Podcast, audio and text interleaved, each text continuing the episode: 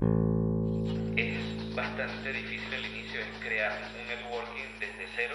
Tienes que aprender de todo y hacer de todo y entenderle a todo. Estás haciendo algo productivo que pueda generar un cambio. Los visionarios que están viendo cómo va a cambiar el mundo y qué va, qué va a necesitar el mundo en los próximos 2 a 5 años. Hoy nos acompañan Mauricio Madrigal, CEO y cofundador de Gerabed. Bienvenidos sean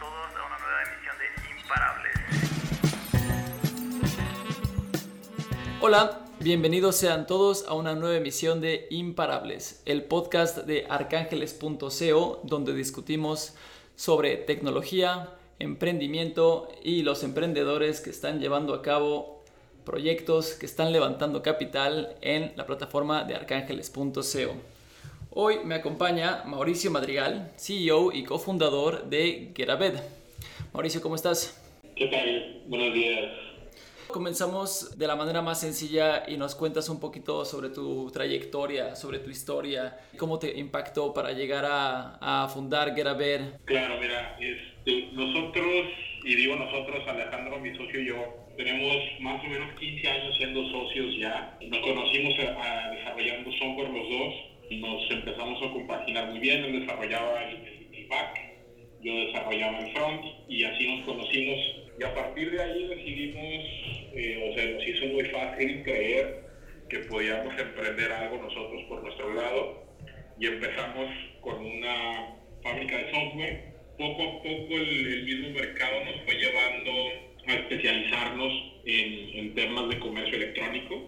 Trabajamos eh, para empresas como Cinépolis, el, el primer e-commerce de Cinépolis lo hicimos nosotros, eh, el primer, la primera pasarela de pago de Shellhar. Hemos venido trabajando mucho, sobre todo 100% prácticamente en Internet, desarrollando plataformas en Internet mucho e-commerce, mucho plataforma de pagos en línea. Luego pasamos por, por bienes raíces un tiempo, hicimos catálogos inmobiliarios, desarrollamos un CRM también para inmobiliarios en su momento y llegamos a esta parte de hotelería de manera muy curiosa, digamos. Eh, nos pidieron desarrollar un e-commerce para un hotel que justamente iba a dejar de ser eh, miembro de una marca importante porque muchos hoteles son como franquicia. Claro. Entonces entramos a un mundo totalmente desconocido donde empezamos a darnos cuenta que una tarifa de hotel eh, tiene de muchas variantes, cambia mucho por estacionalidad, por día de la semana, cambia mucho si la compras en una fecha para viajar en otra, el porcentaje de ocupación del hotel, si van adultos y menores, pero también hay muchos hoteles que manejan el concepto de junior, que es entre menor y adulto, sobre todo los todos incluidos. Entonces empezamos a adentrarnos en este de la hotelería. Dentro del hotel hay un puesto o un perfil que se llama un Revenue Manager. La funcionalidad de ese puesto es aumentar el ingreso del hotel planeando estrategias de venta a futuro, ¿no? A final de cuentas, si lo vemos de un concepto muy básico de e-commerce, pues el hotel vende un producto. La diferencia es que este producto varía dependiendo oferta y demanda, según el mes, según la proyección, eh, incluso estas proyecciones climáticas afectan en la tarifa, ¿no? Entonces, hay muchas variantes que nosotros desconocíamos totalmente con estos problemas con los que nos topamos en, en su momento.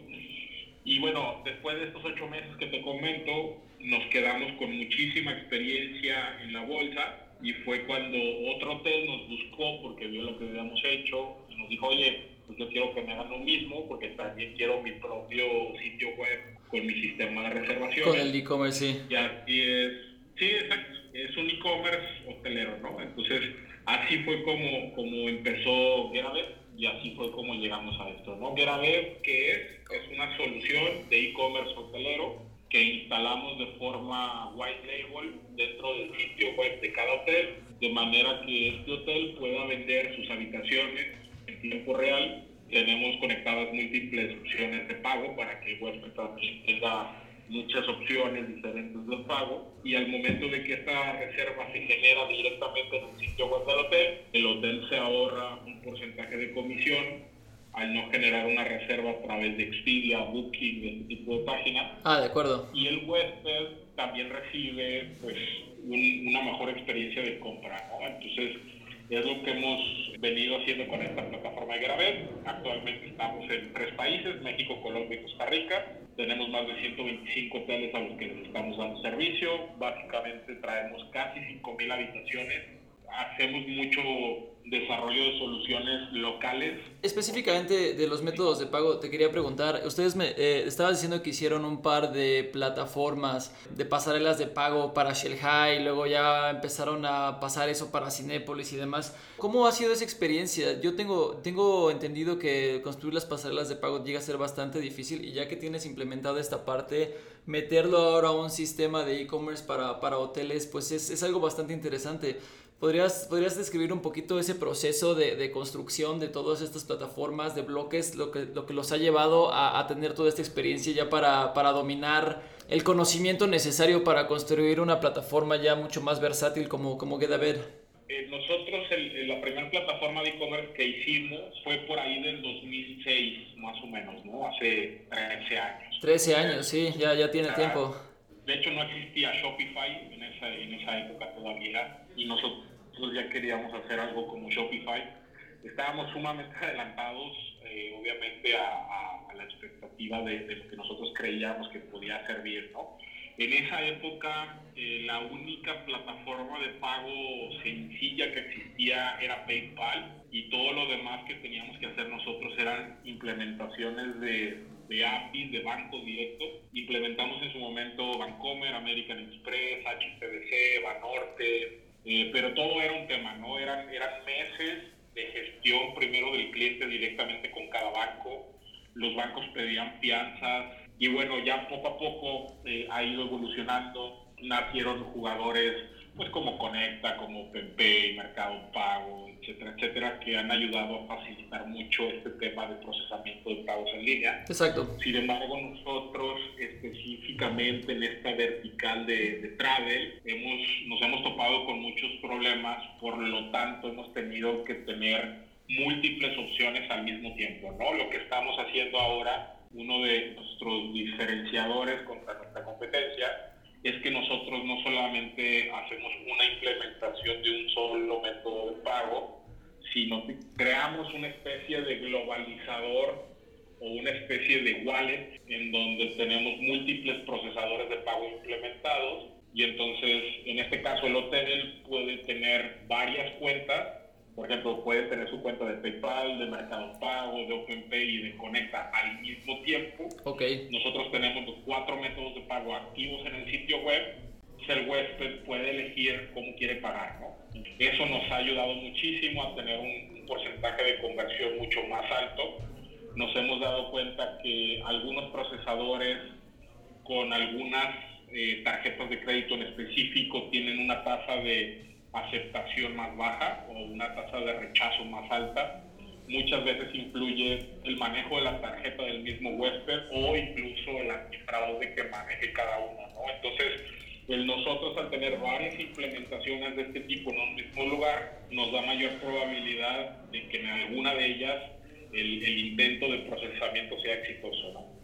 Oye, sí, justamente mencionabas algo de, de Shopify. Yo el otro día estaba oyendo un, eh, un artículo de, de Shopify, salió en el Economist esta semana, de cómo precisamente empezó siendo una, un e-commerce para unas personas en Canadá que querían vender tablas de, tablas de nieve, ¿no? Snowboards. Y que después de ahí ya empezaron a, ya pivotearon luego a software. Y, y entonces lo curioso es como, como una empresa como Shopify está haciendo ahorita ya para mercaderes o como para vendedores lo que Amazon hace para consumidores, ¿no? Podrías decir entonces, como, como hace rato mencionabas, que no sabían en qué se estaban metiendo eh, cuando se estaban metiendo el hotelero, que, que realmente ha sido el reto más grande, eh, un e-commerce de, de hoteles, de la industria hotelera. ¿Cómo te imaginas otra industria que, que sea de una dificultad mayor o parecida? Pues mira, nos tocó estar en el tema de bienes raíces y también fue muy complicado, ¿no? Sobre todo por, por temas de aceptación de tecnología.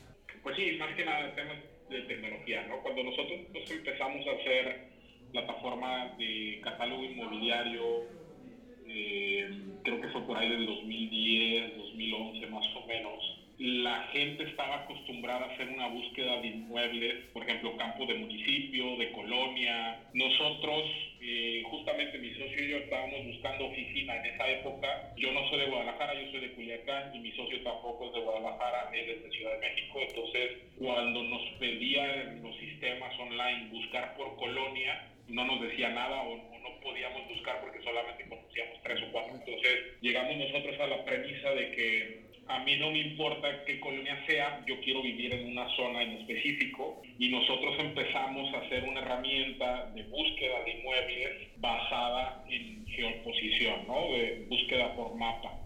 En esa época eh, me atrevo a decir que fuimos los primeros en Latinoamérica en crear un sistema de, de catálogo inmobiliario que pudieras buscar por, por mapa, ¿no? cualquier plataforma a la que entres, Inmuebles 24 este, o, o, Metros Cúbicos o todas estas plataformas, sería ilógico pensar que tendrías que teclear una colonia para hacer una búsqueda, ¿no? Ahora ya todo se hace por mapa. Sí, de acuerdo. Pues nosotros fuimos los primeros en, en hacer eso, ¿no? Hace, hace muchos años. Entonces, nos topamos justamente con esa adopción de tecnología cuando nosotros llegábamos con los inmobiliarios de esa época y les queríamos cambiar el, el, esquema mental de, pues ya no metas colonia, ahora tienes que ubicarlo en un mapa y poner el PIN, y luego tecleaban la dirección y no ponían el PIN, entonces todos los inmuebles aparecían en el mismo punto, imagínate 3.500 inmuebles, todos en la Minerva, ¿no? Acá en Guadalajara. Sí, claro. Entonces fue un tema de, de nosotros también aprender cómo ayudar a la gente, cómo evangelizar a la gente en cosas de tecnología. Y eso también nos ha servido muchísimo ahora que estamos en, en esta parte de hotelería. Ya. Justamente lo que nosotros ofrecemos, que es el, el, que el hotel pueda generar reservaciones directas libres de comisión. Es, una, es un tema totalmente nuevo porque el hotel está acostumbrado a depender de páginas como Expedia o Booking. ¿no? Sí, Entonces, les cobran una buena comisión precisamente. Estamos, Oye, entonces perfecto, hablemos, hablemos más de, más de Get a Bed. ¿Cómo, ¿Cómo fue ese proceso? Me, me decías que más bien le hicieron un e-commerce a un hotel, luego lo hicieron uno a otro y entonces en ese momento digamos que ya iteraron esto en un white label que ahora presentan en su página getabedsuite.com. ¿Cómo, cómo, fue, ¿Cómo fueron desarrollando ese modelo de negocios que es por suscripción y, y todo, todo lo que rodea realmente al producto? Mira, de hecho este no fue el primer, eh, no, no fue la primera iteración una vez que ya teníamos ese conocimiento de, de qué necesitaba un hotel, no sé por qué se nos ocurrió, queríamos hacer algo súper disruptivo y empezamos con un proyecto que buscaba dar a conocer destinos desconocidos en México, ¿no? Yo eh, tengo un amigo que me recomendó una playa muy desconocida acá en México o solamente conocida para gente local. Pues yo no siendo local, la verdad nunca había oído hablar de ella. Un día me la recomienda, me dice, vete a acampar. Lo hice y me encantó, ¿no? Entonces ahí fue cuando me quedé yo con la idea de decir, híjole, si no me la recomienda alguien, pues en mi vida doy con este tesoro, ¿no? Sí, sí. Sí. Teníamos dos, dos premisas que tú como usuario de la plataforma tenías que contestar primero. La primera era, ¿qué tan lejos estás dispuesto a desplazarte de tu destino actual? Y lo teníamos dividido en tres, en, en carro, en camión o en avión.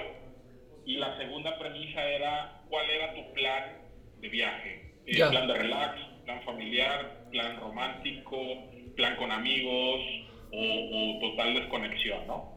Entonces, si tú contestabas esas dos preguntas, nuestra plataforma, por geoubicación, por base de datos que ya teníamos de lugares y por recomendación de la misma gente, te entregábamos tres o cuatro resultados de destinos que cumplían con esos parámetros y una vez que tú entrabas a ese destino y te convencía, ya te empezábamos a ofrecer lugares de hospedaje, ¿no? Entonces, nosotros creíamos que iba a ser un boom, que era súper disruptivo, que era lo que todos los viajeros estaban buscando. Puede ser que sí, pero nos topamos con problemas de que los destinos son desconocidos porque la gente del destino no le importa mucho eh, dar difusión. Promocionarlo, sí. Y entonces nos acercamos a la gente encargada del turismo de cada uno de esos destinos.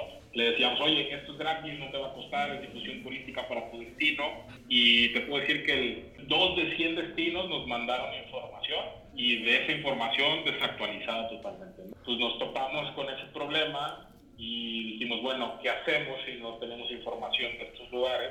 Bueno, pues vamos quitando esa parte de los destinos y entonces dijimos, otro producto disruptivo que vamos a crear es que vamos a hacer ahora un Expedia o un Booking, pero de hoteles desconocidos que están en lugares desconocidos. Básicamente todos los hoteles que no están en Expedia y en Booking, nosotros sí los vamos a tener. ¿Cómo hicieron esa búsqueda? Pues básicamente empezamos a, a sumar hoteles de estos destinos desconocidos. Ya. Dijimos, bueno, la capa del destino y vamos a dejar a los puros hoteles. Vamos a poner algo de información genérica en lo que aparece en Google de los destinos y basar todo en, en los hoteles, ¿no? Entonces, pues la idea sonaba muy bien. Empezamos a contactar a los hoteles, les gustaba la idea porque además pues, no les íbamos a cobrar mucha comisión, era un 5% de, de, comisión por reserva, que ahí también entró mucho nuestro desconocimiento porque luego nos enteramos porque Booking cobra el 15 y porque Expedia cobra el 25, ¿no? ¿Por qué? Tienes que sacar los gastos, entonces pues el 5% no alcanza para nada. Claro. Entonces, el problema en este caso fue que una vez que los hoteles nos decían que sí, les creábamos su cuenta, les dábamos acceso para que subieran su información, tarifas, inventario, etcétera, con muchas cuentas de hoteles creadas, pero con cero información, cero inventario, cero habitaciones, cero disponibilidad. Hablábamos a los hoteles y nos decían, pues es que no me ha generado venta. Y nosotros decíamos, pues no he generado venta porque no tengo información. Porque no tengo información, claro. Es un círculo vicioso. Este es el, el, clásico círculo vicioso de todos los e-commerce. No tengo tráfico porque no tengo producto y no tengo producto porque no tengo tráfico. Claro. Entonces dijimos, bueno, ¿qué problema tenemos ahora? Porque yo no puedo subir información de un hotel si no tengo disponibilidad. ¿Qué pasa si le vendo? Y resulta que le vendí en temporada alta y ese hotel ya no tiene habitaciones, me voy a quemar yo, el hotel se va a enojar, lo voy a quemar a él. Entonces hicimos otra iteración dijimos, bueno, ¿qué problema le puedo resolver al hotel para que el interés de subir su información y tenerla actualizada sea de ellos y no mío? Ahí fue donde se nos ocurrió esta parte de, de la plataforma de Grave, donde dijimos, bueno, pues está bien fácil, le vamos a hacer su sitio web para que ellos puedan vender en su propio sitio web. Sí. Y como es propio y es su, su, su imagen en línea, el interés de ellos de tenerlo actualizado pues va a ser siempre constante 24/7 y una vez que ellos tengan su información actualizada entonces nosotros jalamos la base de datos y la mostramos en nuestra plataforma, ¿no? Esa fue nuestra lógica. La realidad es que nos consumió el 100% del tiempo en esta parte de, de, del e-commerce de cada hotel, de la plataforma tecnológica, etcétera, etcétera, que decidimos ya no hacer la otra parte porque nos aconsejaron, tienes un, un modelo B2B eh, acá los hoteles donde ya tienes bastantes clientes, está funcionando y todo, y te quieres concentrar para luego crear un B2C. Sí, claro. Que justamente el B2C que quieres crear, la competencia que tiene, pues es enorme, ¿no? Competir la Expedia, competir la Booking, sin presupuesto de marketing, pues es como estar un poco loco, ¿no? Entonces Sí. decidimos mejor dejar esa parte del e-commerce y dedicarnos 100% a ofrecerle esta suite de productos y de servicios a los hoteles de forma directa. Oye, ¿cuánto tiempo pasó desde, desde esta primera iteración de los destinos desconocidos hasta el punto actual del producto que tienen ahora? Mira, nosotros empezamos eh, casi casi en enero de 2015 con esa parte de los destinos desconocidos. Se nos fue casi todo el 2015 en los destinos cono- desconocidos y en la parte del del e-commerce de hoteles, ¿no? A finales de 2015, en noviembre, diciembre, eh, fue cuando cerramos nuestros primeros clientes para el uso de esta plataforma. En esa época la plataforma tenía otro nombre, no la pudimos registrar, entonces decidimos cambiar el nombre a Geravet y ya tenemos casi vamos para tres años eh, de 100% estar enfocados en esto. ¿no? Oye, a mí se me hace muy interesante todo eso de las iteraciones. Creo que es un paso muy maduro en la vida de, de, de los emprendedores. ¿Cuál, ¿Cuál, dirías tú que es el factor cuando ves que un producto no está jalando para decir, ok, vamos a iterar y vamos a iterar hacia este lado? Porque además, GetAbed en su, en su uh, estado actual, el modelo B2B de White Label para, para hoteles, como dices, pues ya era, es, la fin, es, la, es la final, pero no iba a ser la final pero antes de eso pasaron dos iteraciones y el producto final que se ahora es muy distinto del producto inicial. Entonces, ¿cómo, cómo es ese proceso de, de, de decidir iterar en algún momento, de decidir como equipo, que supongo eran más de dos, sabes que esto no está funcionando, igual le vamos jalando por acá?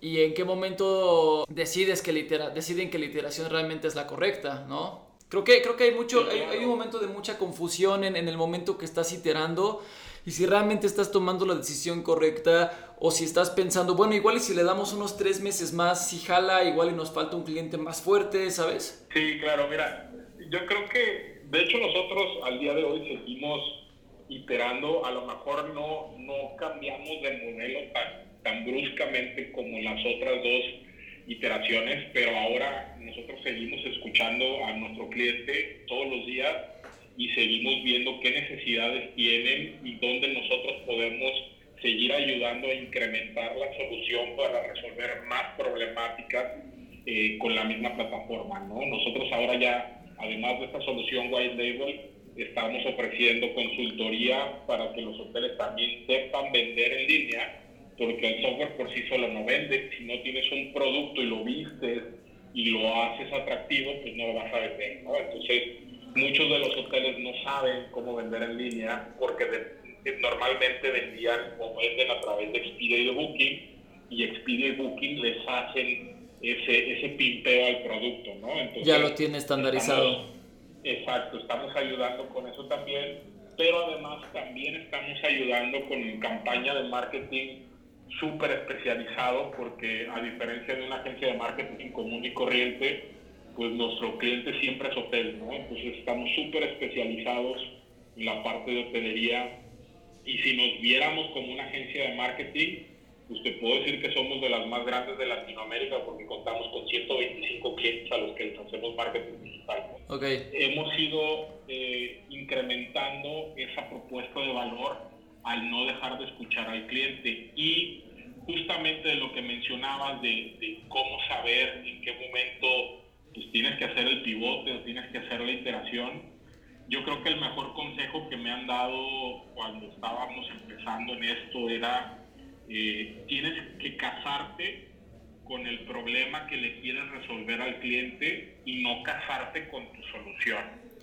Si tú estás bien identificado con qué problemática le vas a resolver a tu cliente, la solución puede ir cambiando porque nunca estás perdiendo la meta de lo que quieres lograr, ¿no? Entonces, lo que nosotros queríamos hacer desde un principio, pues era ayudar a hoteles a que vendieran más y no dependieran de estas páginas que les cobran muchísimo dinero, ¿no? Esa siempre ha sido nuestra premisa. Entonces, con el primer proyecto, pues la premisa era, los voy a dar a conocer, eso es, eso es difícil porque creo, yo hubiera pensado que el problema que estaban tratando de resolver era como más al consumidor, ¿no? Como abrir estos lugares de destino a consumidores que, bueno, estos destinos desconocidos, estos consumidores que no lo conocen. Yo en un principio hubiera pensado que es el problema que tienes identificado y que es el que vas a atacar, ¿no? Entonces ya como cambiarlo o, o dirigirlo más bien ya a los negocios, al B2B, a los hoteles, también, eh, pues también no, pasa desapercibido, ¿no? Sí, totalmente, pero acá el tema es que, por ejemplo, eh, como consumidor final, hay un dicho que me encanta y, y, dice que nadie extraña lo que no conoce. Entonces, si tú no conoces un destino, pues para ti realmente no es un problema, no es, no es algo que te quite el sueño. ¿no? Claro. Pero en cambio, si tú tienes un hotel y en ese hotel no recibes visitas porque no te conocen, sí es un problema muy grande. ¿no? Claro. Entonces, yo creo que nosotros al tener toda la escuela de B2B que siempre hemos tenido, eh, nos sirvió para que nuestro problema que queríamos resolver desde un principio siempre estuviera enfocado hacia el hotel y no tanto al usuario final, ¿no? O al, o al, o al huésped. Muy bien. Por eso es que siempre dijimos, bueno, ¿cómo le ayudamos al hotel a vender más? Pues en el primer proyecto era darla a conocer, en el segundo proyecto era hacer un globalizador de hoteles y ahora en este tercer proyecto es darles herramientas para que sean autosuficientes.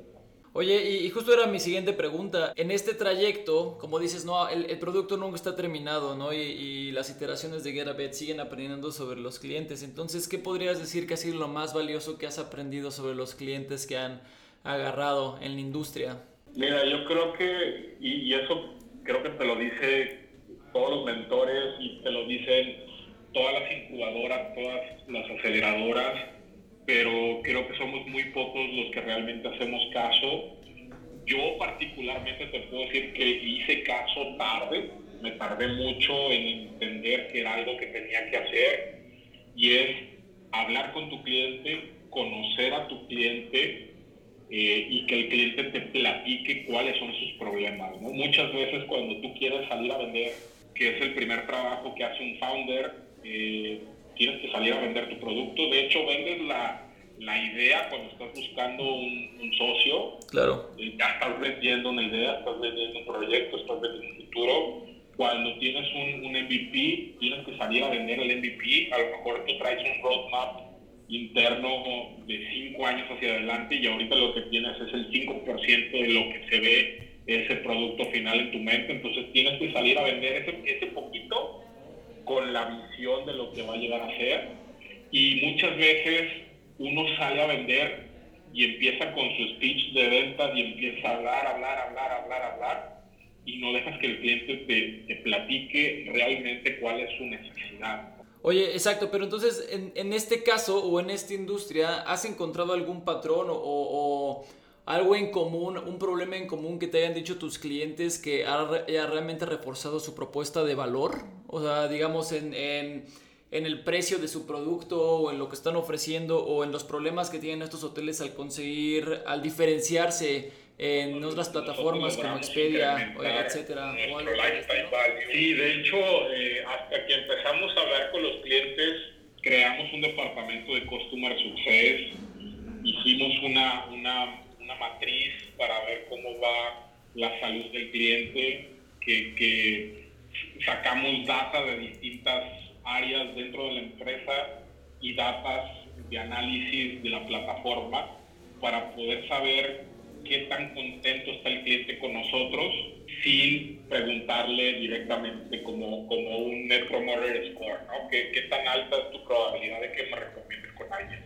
Más bien nosotros sacamos esa data y analizamos desde qué tan, qué tan puntual es para su pago, qué tanto usa la plataforma, para qué la usa, si la usa realmente para venta en línea o la usa más como gestión y manejo administrativo, eh, qué tantas reservas genera al mes, cuántos métodos de pago tiene activos, que la comunicación de nosotros, de nuestro consultor de estrategias online, qué tan buena es con la gente dentro del hotel, qué tan abiertos están a hacer estrategias, qué tan cerrados están, el destino. Tomamos en cuenta más de 55 datos para llegar a esta salud del cliente. Y entonces empezamos por primera vez a conocer realmente cuáles son nuestros clientes, a cuáles les podemos generar un valor más fuerte o más tangible, a cuáles era necesario en ese momento mejor empujarlos a que se fueran. Y nos quedamos con clientes que, a los que realmente nosotros les generábamos mucho valor. Y entonces ahora nuestro lifetime value es arriba de 26 meses, ¿no? Tenemos incluso clientes que ya tienen con nosotros 36 meses. Oye, vamos a cambiar un poco de tema. Eh, te quiero preguntar un poco sobre la ronda de inversión que están levantando ahora, eh, tanto, tanto por fuera como en la plataforma con nosotros, con Arcángeles. Esta ronda de cuánto es, cuánto capital están levantando, qué planean hacer con este capital, va a ser para expandirse a otro país, va a ser para una estrategia de marketing, va a ser para mejorar su producto, qué planean hacer con este capital eh, y cuáles son sus planes a futuro. Claro, mira, ahorita estamos levantando una ronda en total de 400 mil dólares. Eh, eh, estamos buscando con este dinero crecer rápido 12 meses ya que tenemos un producto bastante validado. Entonces buscamos crecer el mercado. Ahorita estamos en México, Colombia y Costa Rica.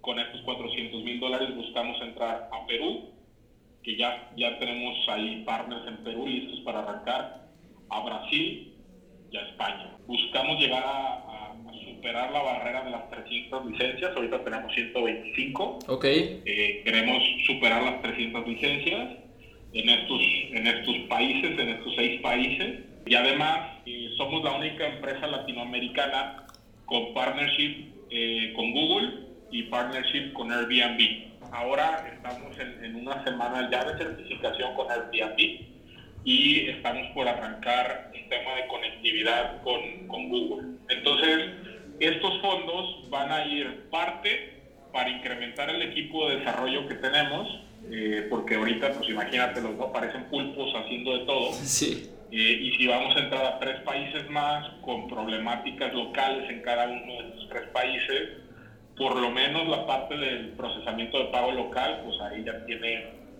tiene mucho que, que hacer la parte técnica. Sí. Eh, entonces, pues sí, necesitamos crecer el equipo técnico y la otra parte del- del- de la ronda está pensada para esfuerzos de marketing y esfuerzos de venta. Ok. Oye, pues es una estrategia de crecimiento muy agresiva. Oye, ya para acabar te tengo dos preguntas más. Una, la primera es, ¿qué consejo te gustaría darle a otros emprendedores o otros compañeros en la industria que has visto que batallan con problemas que ustedes ya hayan superado? Creo que el, el- el primero sería lo que ya, ya, ya te estaba platicando, ¿no? El, el nunca pierdas de foco el problema que quieres solucionar. Claro. Eh, eh, no te cases con tu solución, cásate con el problema de tu cliente, ese sería uno. El segundo sería, nunca dejes de hablar con tus clientes, siempre vas a conocer algo nuevo, siempre vas a conocer una nueva problemática, incluso platicando con ellos puede salir un producto adicional que no tenías contemplado en su momento. Esa sería la segunda. Y la tercera, eh, tus acciones basadas con, con información sustentable y con data sustentable, lo único que tienes es una opinión o un feeling Sí, y, y hace una diferencia enorme que lo puedas sus- sustentar con data, ¿no? El, el yo creo, el me late o el se me hace, creo que en un startup eso te puede llevar a morirte, eh, a diferencia de que si, si basas tus decisiones en, en información sustentable y en data. de acuerdo. Sí, exacto. Es una, es una postura que nosotros también tratamos de tomar aquí en Arcángeles día a día.